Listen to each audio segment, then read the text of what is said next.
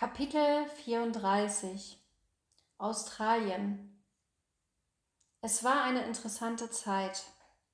Ich war viel in Pubs unterwegs und widmete mich auch einem neuen Hobby, dem Singen.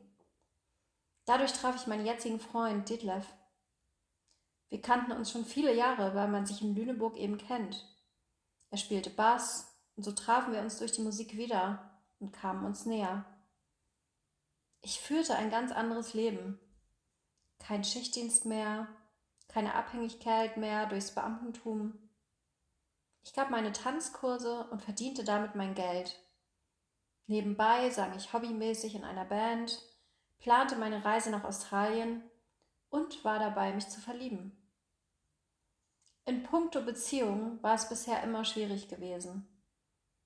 Wahrscheinlich lag es daran, dass ich noch nicht zu mir selbst gefunden hatte oder ich mich erstmal neu erfinden musste. Detlef gab mir von Anfang an ein gutes Gefühl. Ich fühlte mich respektiert und aufgehoben. Dieses Gefühl verwirrte mich, weil ich es nicht kannte. Alles, was neu ist, ist ja erstmal komisch. Deshalb war ich mir nicht ganz klar über meine Gefühle.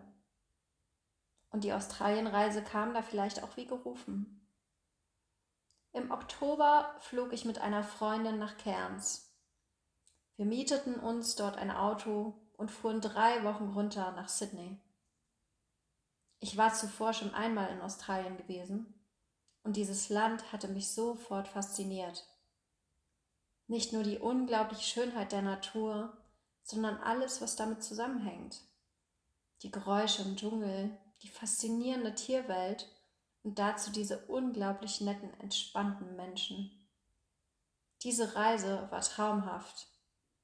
Wir haben so tolle Menschen getroffen und Gespräche geführt, die man nicht vergisst, mit Menschen, die aus verschiedensten Gründen wissen, was im Leben zählt.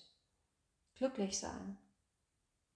Ich habe bei einem Segeltörn auf dem Sonnendach des Bootes bei einem unfassbaren Sternenhimmel geschlafen, riesengroße Schildkröten gesehen und mich in jeden Strand aufs Neue verliebt.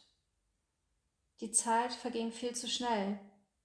Und noch heute hoffe ich, dass ich irgendwann wieder dieses Land bereisen kann. Als ich zurück war, hatte ich so ein Fernweh, dass es fast körperlich schmerzte.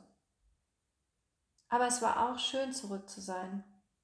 Ich freute mich auf Detlef und als ich zurück war, wurde unsere Beziehung intensiver.